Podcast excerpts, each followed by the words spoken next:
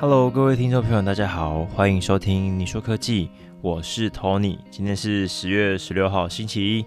呃，今天是我拿到呃 iPhone 十五 Pro Max 的大概两周再多几天哦。那之所以会隔这么多天录，呃，其实是想要就是完整的去体验一下，呃，这一代的 iPhone 的旗舰系列跟我之前用的那一款 iPhone 十一到底有什么呃很大的区别，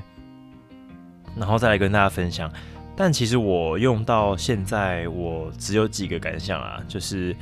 iPhone 用起来就是 iPhone。那这个手机旗舰机，它用起来就是比较流畅，然后相机比较强一点，其他东西其实用起来，我觉得感受，呃，是差不多的。那我觉得比较特别的体验就是过热的问题哦。其实，在呃前阵子大家应该都有有看到一个广告，就是 很多人在揶揄苹果啦，就是什么火龙果啊之类的。那这个东西我要老实跟大家讲，的确是它的过热的呃。程度是蛮严重的，在呃 iOS 十七点零点二的时候，那是我手机拿到就马上更新那个版本，我用了大概一个星期，我觉得它是呃，就是你可能连随便划个软体，它都会热热的。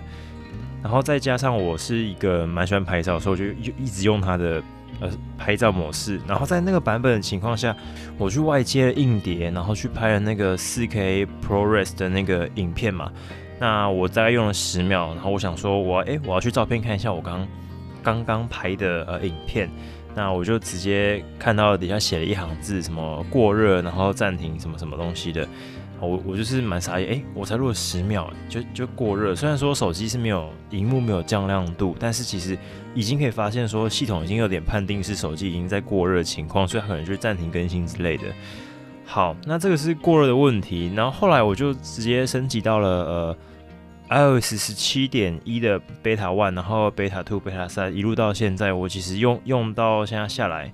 基本上讲，Beta 版是一般呃一般大家不会去特别去下载，但是因为我就是好奇，然后也加也加上当时还没有出十七点零点三的时候，想要避开那个过热的问题，结果一更新，我发现哇，反正其实问题。是还蛮多的。首先在 Beta One 的时候，就是它那个八十 percent 的那个充电机制上线，它会失效。然后再到 Beta Two 会呃自动自动开始呃重新开机。就是这个灾情其实应该不只有在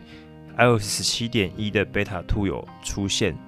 我看蛮多大家网络上面已经变成是说这个是一个很大的问题，就是不只 iPhone 十五系列，连之前旧款的 iPhone 都有这个问题。基本上只要在你更新到呃 iOS 十七，不管哪个版本，好像都会发生。就是在你半夜的时候，手机会在你趁你不注意的时候自动关机，然后再帮你开机。然后其实目前也还不知道为什么会发生这种问题哦，就是还蛮奇怪。然后我自己也有观察一下，就是它大概会在我呃半夜的大概一点左右的时候去自动重开机哦。那最妙的是什么？你知道吗？呃，我在这几天的时候特别去测试一下，如果我一直用手机用超过一点一点半到这样子，这这个期间一直持续使用手机，开着荧幕不去关掉，然后一直滑一直滑，它会到底会不会在我使用的时候自动重新开机？诶，那这就妙了。在我连续测试了大概三天，我都有用在半夜这个时段用手机，然后它就是诶非常正常啊，一切都很滑顺，就是一样都用的很正常，也没有什么特别的过热或是突然大大量的掉电。这一切看起来非常完美，可是，在隔天的时候，可能像我我在划个 IG，或是我在拍个照，然后当我把手机关起来收到口袋里的时候，在下一刻再拿出来，它就会自己重开机了，非常妙吧？然后它就会叫我再再次输入密码。当你在使用它的时候，它不会去自动重开机，然后当你不使用的那个瞬间会怎么样，它就会自己重开。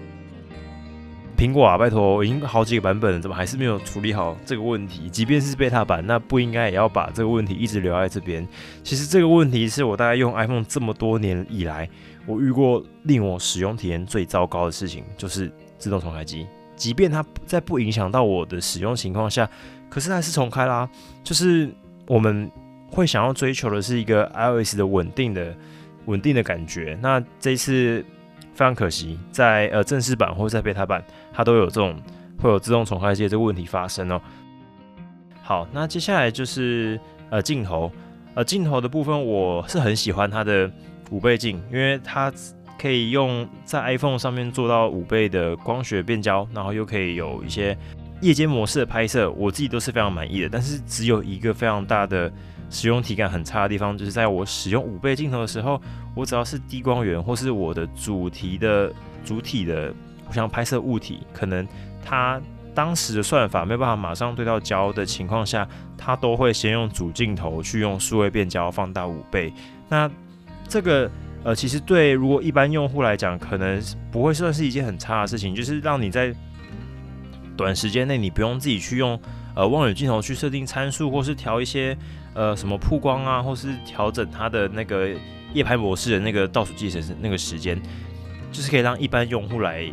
使用的时候，可以让他们最快或是最流畅的使用，这是好的。可是那对于一些比较呃喜欢自己手动设定镜头的用户来说，你如果一开始就是在夜拍模式，你就给他用一个数位变焦下去主镜头去变五倍，那